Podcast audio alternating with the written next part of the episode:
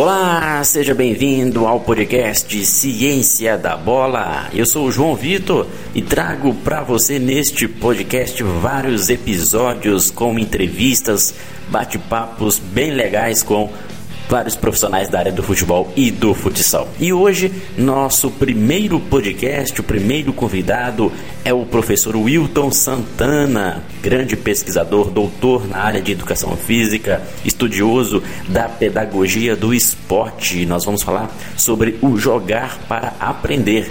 Seja bem-vindo, Wilton. É um prazer ter você aqui com a gente. Eu que agradeço pelo convite, né, pela gentileza de vocês. É, tenho acompanhado o trabalho de vocês pelo, pelo Insta e já deixo aqui desde já parabéns pela iniciativa e pelo trabalho. Wilton, acredito que muitas pessoas que estão ouvindo aqui o nosso podcast já te conheçam, principalmente dos seus trabalhos na pedagogia do futsal, na pedagogia do esporte, autor de vários livros, vários cursos. Queria que você falasse de forma resumida um pouco sobre a sua trajetória e também seus trabalhos atuais. João, obrigado pelas palavras. Eu, eu tenho 49 anos, sou professor na Universidade Estadual de Londrina já há 12 anos. É, a minha, o meu envolvimento com o futsal ele se dá desde a infância. Eu fui uma criança que jogou bola na rua e isso me levou ao futsal. E depois o futsal me leva ao futebol. E por ter uma influência é, dentro de casa, assim, a minha mãe foi, foi atleta de, de alto rendimento e professora universitária em educação física, eu acabei estudando esporte, educação física. Então eu vou do futebol para dentro da universidade e, e volto às quadras. Né? Isso estou te dizendo aí em meados da década de 90, quando eu começo a ser treinador de futsal. Então já se, já se passaram aí 30 anos, né? desde os 20 anos, eu atuo de uma forma ou de outra com o futsal. Você até mencionou que o meu nome é muito ligado à pedagogia do futsal, isso porque eu mantenho na, na web já há 18 anos a pedagogia do futsal. Que, se, que era um hobby era uma, na verdade, há 18 anos atrás, não é como é hoje, né? A velocidade das informações e hoje tem canais, enfim. Você mesmo, né? Hoje usufrui dessa tecnologia que aproxima as pessoas e dissemina conhecimento. Mas na que eu comecei não era assim, então era mais eu escrever as coisas que eu gostava de escrever. Eu já tinha publicado um livro àquela altura, e aí eu começo a a trabalhar com textos na internet e isso, isso é muito bem aceito pela comunidade. E a ideia era essa mesmo, assim. Se tivesse que permanecer, porque de alguma forma as pessoas legitimariam né, a leitura desses textos. E aí então a pedagogia do futsal, meu nome ficou muito associado à pedagogia do futsal. Mas eu devo te dizer que, que, que, o, que o espectro do futsal, para mim, desde a infância, o ensino do futsal até uma equipe profissional, ele é muito próximo. As pessoas me conhecem muito pela pedagogia, né, do futsal na infância, por conta dessas coisas que eu te falei. Mas eu atuo com alto rendimento também há muitos anos. Eu, por exemplo, eu tenho 11 participações em campeonatos estaduais da categoria principal aqui no Paraná. E como assistente, eu eu estive tanto na Liga Futsal quanto na Liga Paulista. Então, é, é, eu, eu gosto do futsal e, e, entendo que a minha colocação no futsal ela, ela se dá nesse, nessa, nessa linha do tempo, desde a, desde a infância, passando pela, pela juventude, se estendendo para a categoria profissional, o esporte de alto rendimento. E a gente admira muito profissionais como você, Wilton, que além de produzir conhecimento, está sempre é, buscando né, se atualizar, na humildade de saber de que a gente precisa sempre se atualizar, compartilhar conhecimento para também aprender e uma coisa muito interessante que é o link com a prática. Está sempre vivenciando a prática. Muitos profissionais que chegam a alto nível, seja alto nível acadêmico, alto nível até mesmo em clubes, eles muitas vezes não querem fazer esse diálogo ou por falta de tempo, ou por falta também de, de, de oportunidades, né? de conseguir fazer esse link e ajudar com que outras pessoas também cresçam dentro do futsal, dentro do futebol? A minha paixão, João, sempre foi a quadra. Sempre foi a prática. Eu, por isso que eu, nesses anos todos, embora eu tenha feito uma, uma carreira acadêmica, sou professor universitário, fiz o mestrado, fiz o doutorado, fiz concurso público, né? entrei numa universidade pública, mas a minha paixão sempre foi a quadra. E por isso que eu nunca me desvinculei da quadra. Eu até recentemente, em 2017, eu até peguei uma, uma licença da universidade para ficar absolutamente na prática. Foi o ano que eu fiquei no Corinthians de cabo a rabo, quer dizer, de janeiro a, a janeiro. Mas eu entendo, e, e às vezes eu falo isso para os meus alunos, costumo dizer que o esporte ele exige essa proximidade com a prática. Na verdade, a pedagogia do esporte é uma teoria prática. Quer dizer, os estudos Sim. que a gente faz, as leituras que a gente faz em pedagogia do esporte, por extensão em pedagogia do futsal, pedagogia do voleibol, pedagogia do basquete, eles precisam abalar a prática das pessoas.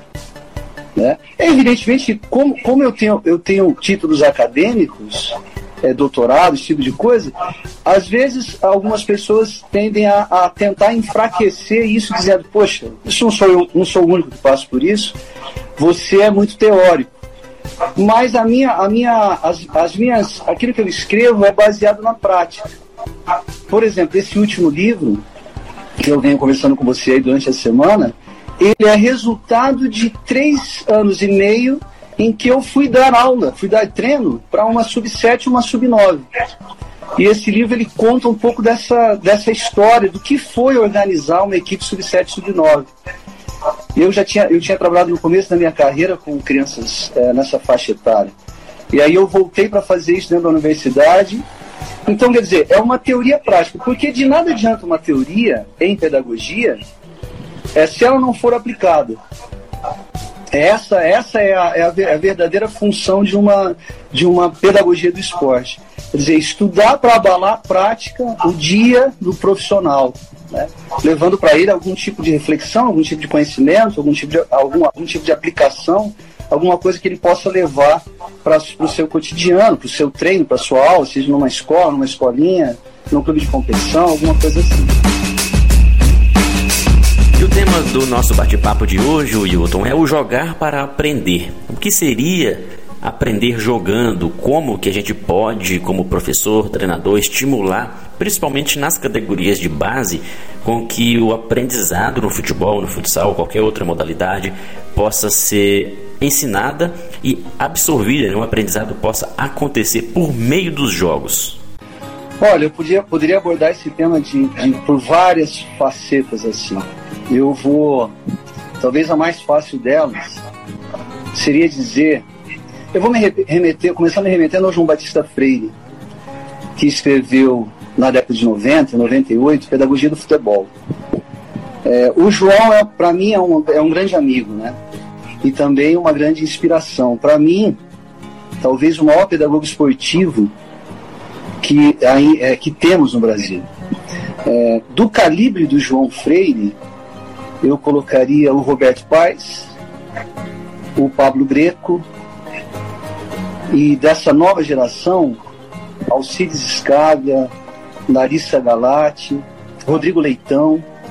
Quer dizer, é um, é um é, é aí, seguramente esqueci algum nome, mas esses é, estão muito bem localizados para mim. Quando João escreveu Pedagogia do Futebol, que é um livro já que está aí com, com duas décadas, né, 20 e poucos anos, ele defendeu algumas ideias é, elementares. Primeiro, o raciocínio inteligente, de que nós, brasileiros, aprendemos a jogar jogando. Se você ler a biografia é, de craques, sempre, sempre quem vai ter uma biografia é um craque. Então, se você pegar assim numa ordem é, temporal, se você ler Garrincha, Leônidas, Garrincha, Pelé, é, Tostão, Rivelino, os que têm biografia, e, e depois Zico, Sócrates, é, Romário, Ronaldo, até o Neymar, né? e fora o Zidane, o Maradona, você vai perceber que esses, que esses expoentes, eles aprenderam a jogar jogando. Lógico que um anônimo não teria uma biografia. Mas eu, porque eu sou um anônimo, você é um anônimo, mas nós também aprendemos jogando.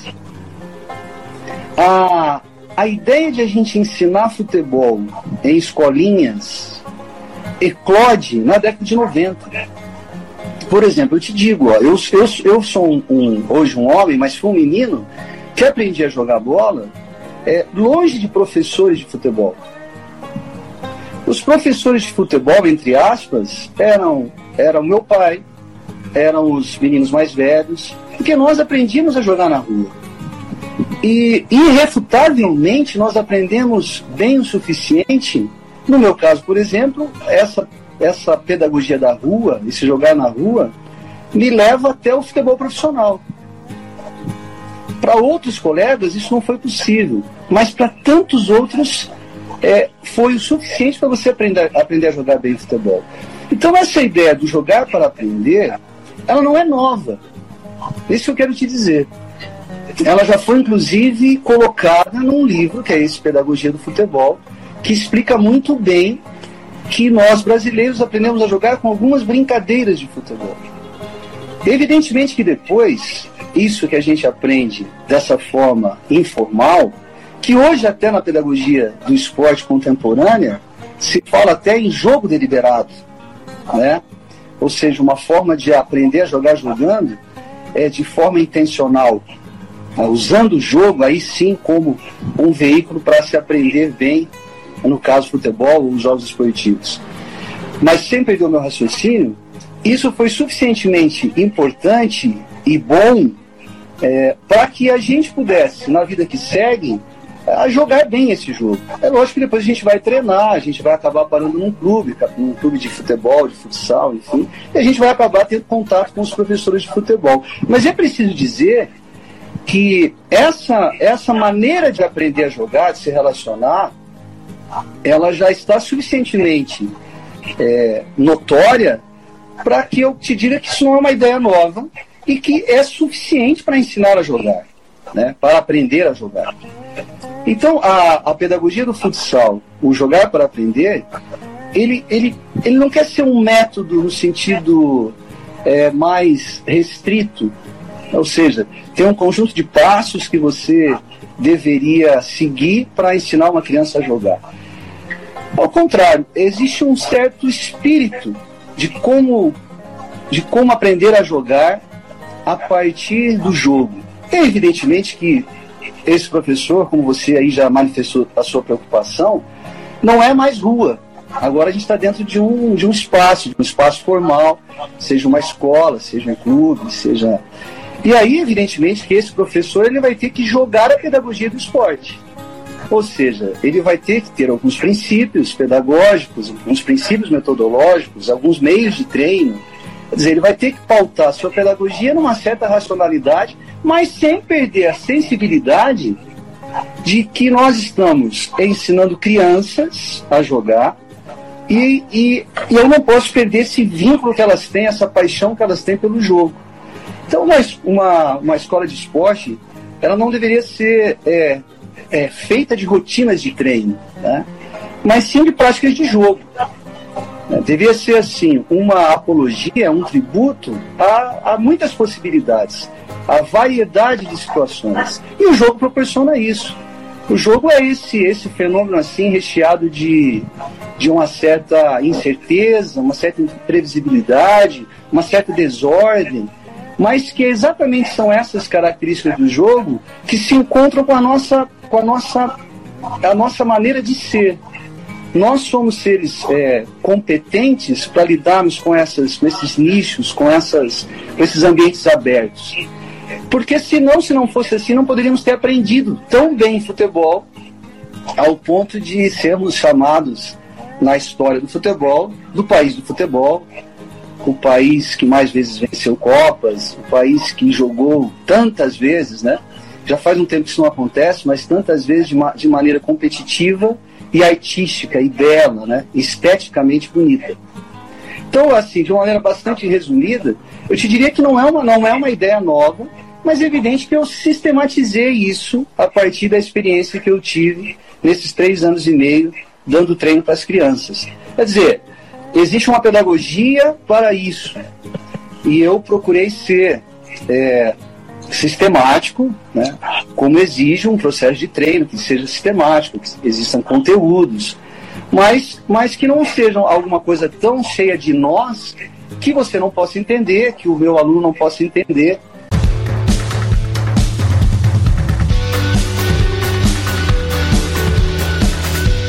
Esse em particular, ele foi escrito para crianças entre 6 e 11 anos de idade. Não para crianças, né? para professores ou treinadores de crianças é, dessa faixa etária. É, quando que o jogo. Então, então a gente faz uma defesa no livro de que o jogo é o principal veículo de treino, que o jogo, que sem o jogo não haveria bons jogadores, que ensina bem quem ensina a jogar, porque ensina o que importa. Então eu vou falar novamente aqui porque eu falei várias frases. Ensina bem quem ensina a jogar. Por quê? Porque ensina o que importa. É, o que importa é aprender a jogar. E, evidentemente que eu vou precisar levar para espaços menores, diminuir o número de jogadores, jogar com regras modificadas. Evidentemente que eu vou ter que ter uma pedagogia, um tratamento pedagógico para isso. Então o jogo ele entraria nessa primeira fase. Quando que o jogo sairia? Nunca. Mas o jogo, o jogo ele não sai, é, não é porque eu quero que ele permaneça. Ele não sai porque nós temos uma lógica de funcionamento que se chama lógica interna no nosso esporte. O nosso esporte tem características que, se acer... que o melhor veículo que mais dialoga com as características do jogo é o próprio jogo. Então, para não ficar sem um exemplo, eu te diria assim, ó, o jogador de futsal, independentemente da faixa etária, ele tem muito ou pouco tempo para decidir. Pouco. Pouco tempo. Pouco tempo. É, independentemente da faixa etária, o jogo ele é dado a incerteza ou a certezas? A incerteza. É, é o jogo, uma outra característica, ele será jogado num espaço é, escasso ou com muito espaço, pouco espaço. Então, se a gente for pegando características do jogo, o jogo é dinâmico ou estático? É dinâmico. Eu nunca poderia esconder essa essência, porque essa, esse aspecto, esses aspectos da lógica interna do jogo, estruturais e funcionais, então, o jogo ele é, ele, ele sempre tem a oposição, ele sempre tem a cooperação, ele sempre tem uma meta para atacar, uma meta para defender, isso sempre. Então, sempre o jogo vai ser o principal veículo de, de, de ensino, de treinamento. Por exemplo, eu não, eu não, a, a minha lógica didática ela nunca deveria se afastar da, das características do próprio jogo, ou seja, da lógica interna do jogo. Porque aprender a jogar não é, não é aprender a se relacionar com a bola. É aprender a se relacionar com a bola também. Então, aprender a jogar é aprender a, ocupar um espaço, a se relacionar com a bola, na presença de colegas e adversários, com o objetivo de fazer evitar gols, sob, sob algumas regras em particular. Isso nunca vai mudar. Isso são elementos invariantes. Então, mesmo que você, João, queira, ou que o Wilton queira, isso não vai mudar. Então, se não vai mudar, aprender a jogar é aprender a interagir com isso. É aprender a coordenar os seus movimentos com e sem bola nesse ambiente. Então, o jogo ele nunca desaparece. A tua pergunta é interessante porque a gente tem, uma, a gente pensa às vezes de uma maneira bastante simplista, dizendo assim: primeiro eu vou ensinar uma série de movimentos para a criança, então, e tem pouco jogo. E depois, em algum outro momento, o, por ela dominar esses movimentos, nós levaríamos esses movimentos para dentro do jogo. E aí a gente teria uma harmonia. Isso chega a ser, a, chega a ser uma esclerose. Isso não faz nenhum sentido. Na verdade, o que as crianças precisam aprender é a integrar, a, interagir sempre com o ambiente as suas habilidades no ambiente, a sua capacidade de raciocinar no ambiente. Então, eu nunca posso me afastar do, seu, do contexto de jogo. Então, por exemplo, o jogo é importante para uma criança de 7 anos, de 9 anos, e para um profissional de 27 anos. Então, o treino ele aumenta a complexidade, porque são pessoas com mais conhecimento, que respondem mais, já, já frequentam mais esse ambiente do jogo. Então, os jogos são de maior, de maior complexidade. Mas desde a infância, o jogo é o principal veículo de treino. Então, ele nunca vai assumir um papel secundário, sempre vai assumir um papel é, é, de protagonista.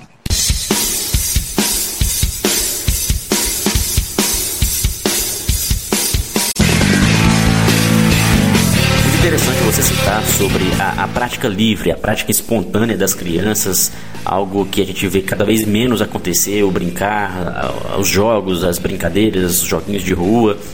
Hoje a gente sabe que os problemas são maiores e que fazem com que isso não aconteça. Desde as questões de, dos grandes centros urbanos, cada vez mais difícil locais de prática esportiva, e também há outros estímulos que as crianças preferem em detrimento de atividade física, como smartphones, celulares, né, computadores, videogames. E isso faz com que há um empobrecimento na formação dos atletas. E quando uma criança entra numa instituição de ensino esportivo, seja uma escola, uma escolinha, um clube, Muitos profissionais não têm o conhecimento dos métodos a serem aplicados e priorizam um método em relação ao outro. Queria saber de você, principalmente sobre o método analítico, que é falado por muitas pessoas que não é um método interessante para ser trabalhado para o desenvolvimento motor de, de um jovem, de uma criança. Porém, eu penso ao contrário. Eu penso que o método analítico, assim como outros métodos, eles têm seus benefícios desde que o professor saiba aplicar isso dentro do contexto, né? Eu, eu assim, eu estou muito longe de querer ser é, o guru de alguém. É, eu não fiz, assim, a minha trajetória é a minha experiência de vida. Então, por exemplo, eu tenho muitos colegas que atuam é, com exercícios analíticos. Eu respeito. Eu não atuo, mas eu respeito que eles atuem. Eu, eu entendo que é muito mais importante eu sempre tive essa ideia de defender as ideias a partir da teoria da complexidade, a partir da, da teoria sistêmica e, portanto, defender o jogo como principal veículo, ou se, muitas vezes um veículo absoluto, porque existem muitas formas de jogo. Né? Quando a gente fala jogo, a gente não está dizendo de jogar assim contra si. Nós estamos dizendo de muitas formas de jogo, inclusive jogos com uma complexidade muito menor, mas sempre em complexidade, que, que atuariam no constrangimento das habilidades.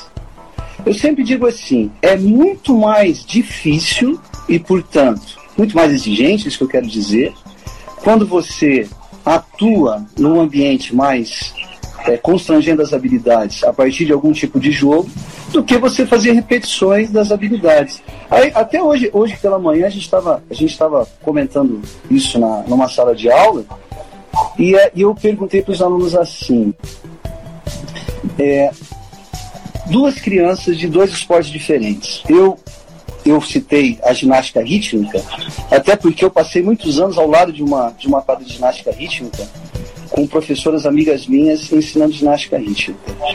É, a performance de uma menina que faz ginástica rítmica com 8, 9 anos de, de idade, ela é elevada.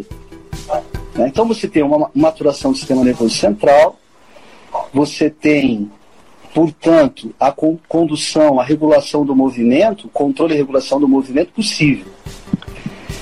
Então, as habilidades, então você vê as meninas, elas lançam bola, elas pegam bola, elas lançam arco, elas pegam isso, e elas erram um pouco.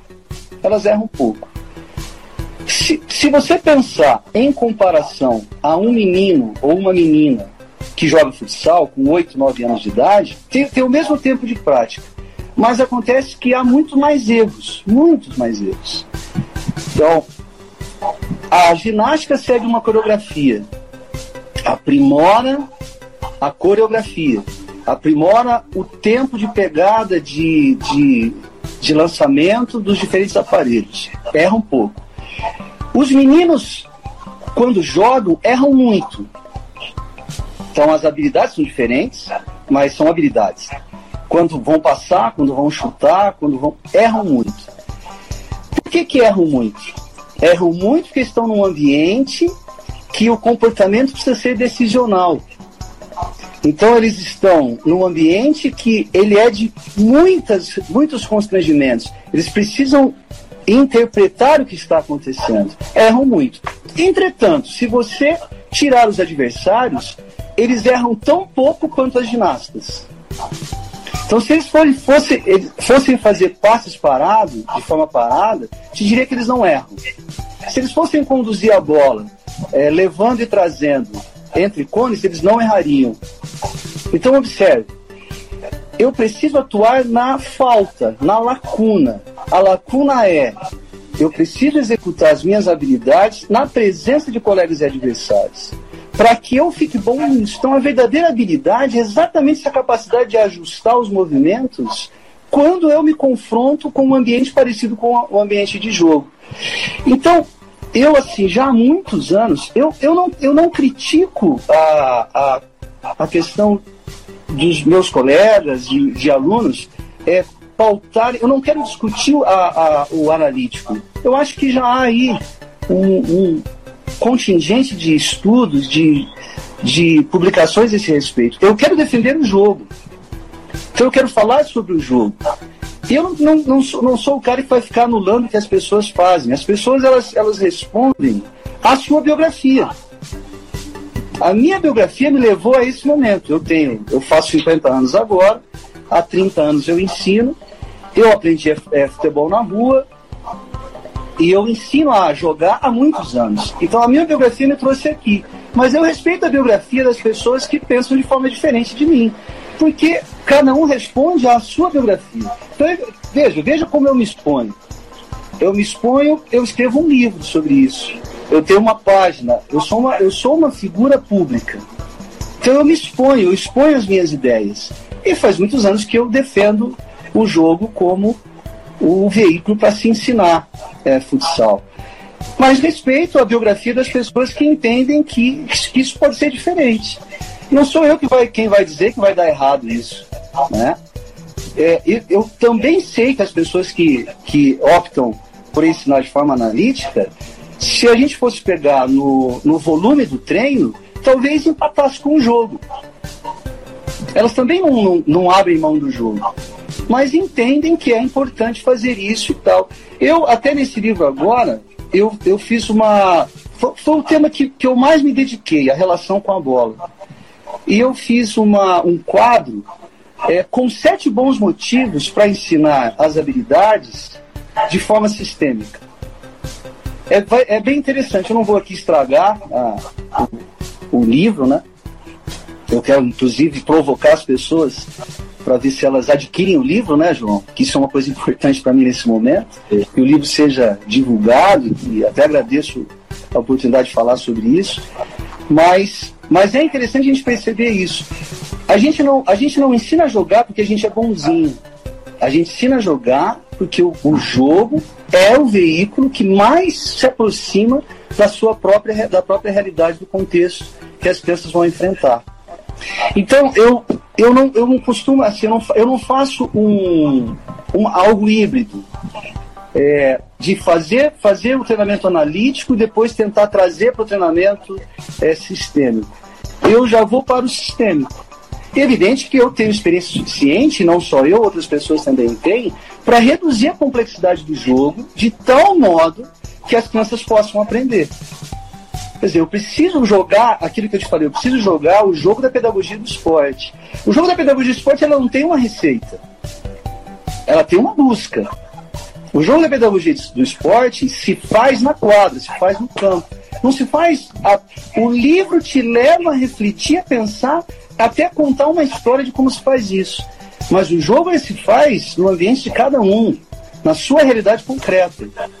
É, é, é necessário dizer isso, porque não tem como a gente abrir mão de nós exercer, exercermos a nossa intuição quando nós estamos numa quadra. Eu digo sempre para os estagiários do nosso projeto. É, todos nós planejamos lá. Né? Eu tenho um projeto na universidade é, e nós temos treinos com crianças entre 6 e 11 anos durante a semana. É de segunda a quinta-feira. Todo mundo planeja. Esse é o roteiro. Agora, o que vai acontecer na hora ali? Por exemplo, eu posso incluir mais, porque eu tenho mais experiência. Um aluno é, do primeiro, do segundo ano do curso de educação física pode intuir menos, mas também intui. Intuir é a sua sensibilidade, quer dizer, agora eu vou usar isso, agora eu vou reduzir essa complexidade, agora ficou sem dinâmica e eu vou mudar. Esse é o jogo legal, esse é o jogo da pedagogia do esporte. Então, para a gente jogar bem esse jogo, é preciso estudar. É preciso estudar. Eu, eu assim, das coisas que eu, que eu mais sinto, que eu mais ressinto, é o estudo. Mas eu estou dizendo para mim, estou dizendo. E eu também estenderia isso para as outras pessoas. Nós precisamos estudar mais. Cada vez mais, um pouco mais por dia. Então a gente precisa aplicar as coisas, precisa rever, precisa estudar, precisa ler outras coisas. A gente lê, a gente lê muito a educação física. E, e muitas vezes a educação física ela é insuficiente para a gente ter uma visão mais ampla do que está acontecendo. Precisamos ler outras áreas, áreas associadas à pedagogia. Né? Por exemplo, os estudos em neurociência têm, têm ensinado muito, os autores da, da, da teoria dos sistemas, eu, o Capa, o Mohan. Quer dizer, existe hoje um conjunto de possibilidades para as pessoas poderem aprender mais sobre, sobre isso. E aí, aí fazerem as junções, as pontes com o método, com aquilo que fazem no, no seu dia a dia. Então, é, re, reforçando o que eu disse, é, não sou eu que eu não quero desconstruir o que as pessoas fazem. Eu já me dá muito trabalho, João, é, e também algum, algum prazer e às vezes algum tipo de frustração defender as ideias que eu venho defendendo já há tantos anos. Esse é o meu, esse é o meu, é a minha tarefa, esse é o meu legado, é falar sobre isso, né? Eu assim nos últimos sete, oito anos eu, eu comecei a estudar um pouco sobre superiorização tática. E tem uma, uma ideia assim, logo no começo dos vídeos de priorização tática, não de um, mas de alguns, é, eu entendo que, como eles, o jogar é para aprender é alguma coisa diferente desse, desse movimento híbrido, misturado entre o analítico para depois passar para o global. Não é que ele é melhor, mas ele é diferente. Ele se baseia em outras ideias. Então, o que as pessoas fazem precisa ser respeitado. E aquilo que está sendo proposto tem a, tem a pretensão de também, também ser respeitado. Então, é ou menos nessa direção que eu, que eu gosto de trabalhar.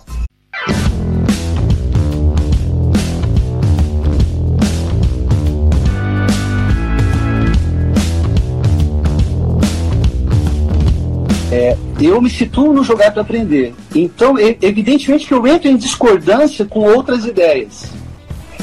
Mas é o que eu te disse, eu tenho o meu tempo ele está voltado para defender as, essas ideias do jogar para aprender e não de ficar combatendo as outras ideias. Mas eu não concordo com tudo, eu não concordo com todos eu tenho as minhas discordâncias. Isso tem a ver com a minha biografia de vida, ou seja, o que eu vivenciei, o que eu li, as trocas que eu faço, as coisas que eu acredito, a minha cosmovisão, quer dizer, a minha visão de mundo, que, são, que é o meu paradigma. Então, eu, eu me situo aqui, me situando aqui, eu não me situo ali. Mas isso não significa que eu não respeite o que as, o que as pessoas é, é, fazem. Eu, eu discordo, mas existe respeito, porque eu entendo que a biografia de cada pessoa é diferente. Né? Então, por exemplo, é, eu me associo às ideias é, do Alcides Scabi, por exemplo, do João Freire, é, para falar dois autores aí do futebol, para mim os principais autores do futebol é, no Brasil, com publicações. Eu me associo a essas ideias, me, me associo às ideias do Rodrigo Leitão. Inclusive o Rodrigo, é, não sei se, se isso vai chegar a ele, é uma pessoa que eu admiro bastante, o Rodrigo, nós, é, quando eu estava no Corinthians, a gente teve a oportunidade de trocar um pouquinho mais, muito pouco diante daquilo que eu queria. É, então, por exemplo, o Rodrigo, quando ele, quando ele defende a, a sua tese de doutorado, ele defende, a, se eu não me engano, posso me enganar aqui, a periodização complexa de jogo, que não é periodização tática. Ou seja, ele se situa num, num, certo lugar, ele respeita a periodização tática, mas discorda. E se situa num outro lugar. É lógico que existe uma teoria por detrás disso, por que, ele vai se situar ali. Isso que é interessante. Interessante é você. É, a, nós temos essa preocupação, nós somos professores. Eu sou professor de uma, de uma universidade pública. Eu, entre, entre outras tantas coisas, eu poderia dizer assim que eu sou pago para estudar. Eu sou pago para pensar, eu sou pago para produzir, eu não, eu não, posso ficar parado. Né? Eu, não, eu não consumo informação. Eu, eu construo, as, a, junto com as informações, algum tipo de, de defesa, algum tipo de teoria. Eu não recebo passivamente as coisas, porque eu tenho anos e horas de leitura. Então, essa, essa, quando a gente escreve um livro como esse, é exatamente por aquilo que você colocou lá no início. Precisa ser um livro prático, precisa ser um livro que, que interfere, que quer, que quer estimular, que quer encorajar um, um certo, uma certa maneira de pensar, uma certa maneira de, de, de exercer uma pedagogia. Então, evidentemente, eu quero influenciar as pessoas com essa história do livro, com essa história do, da pedagogia do esporte. Mas é o que eu venho fazendo. E, e reforço: cada um tem a sua biografia, em que momento você está? Quais são as ideias que você acredita? Né? Isso precisa ser respeitado. Mas existe uma discordância de algumas ideias e da defesa de outras ideias.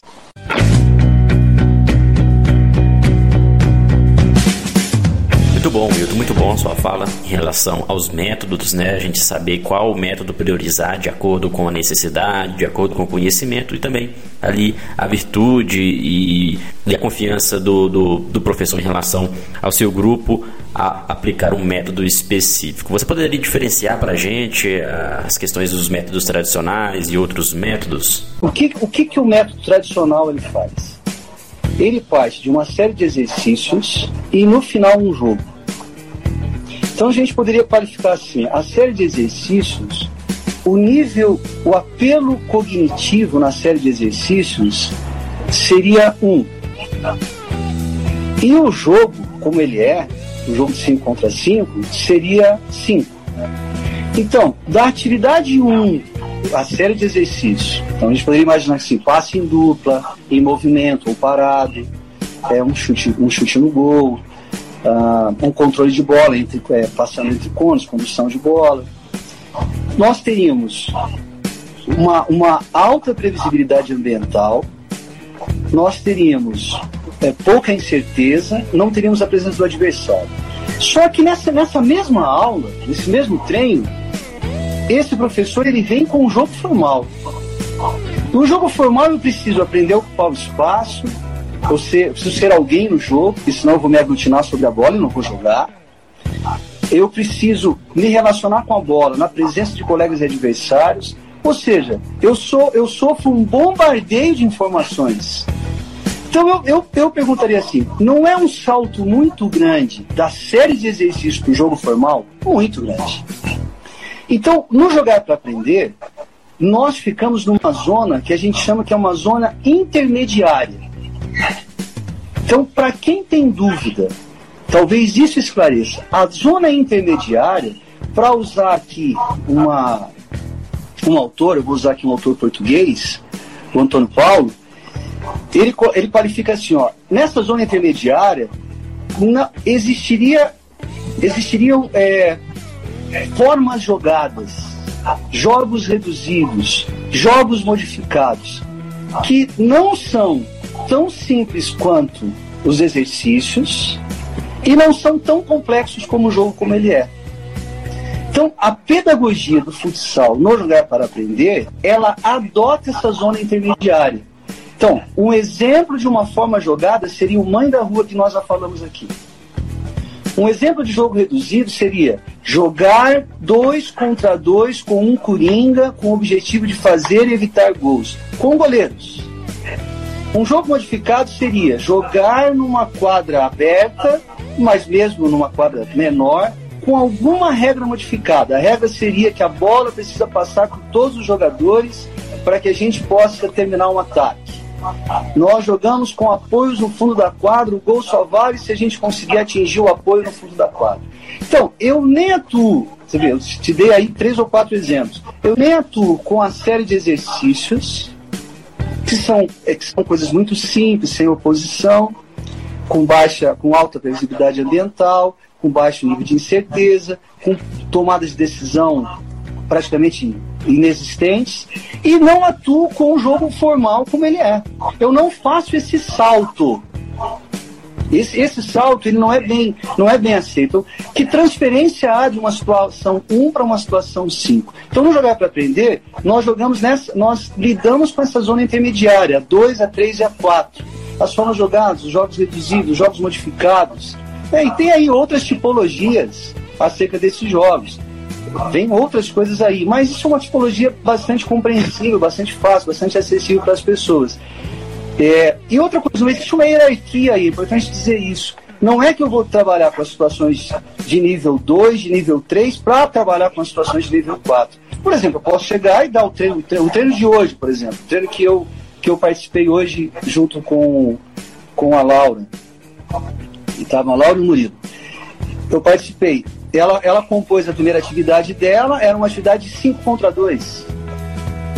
5 contra 2, tentando manter a posse de bola, e se a defesa é, recuperasse, esses dois recuperassem, eles poderiam optar em fazer gol numa das quatro metas que havia no jogo. Depois ela, ela optou por. Aí eu já, eu já, comecei a interferir um pouco mais. Nós fomos para um jogo reduzido, no qual nós jogamos ainda na vantagem numérica, mas agora com goleiros e com duas metas. Aí, vai jogar é, o jogo como um todo? Não, isso não é, isso não é uma atitude nem inteligente, né?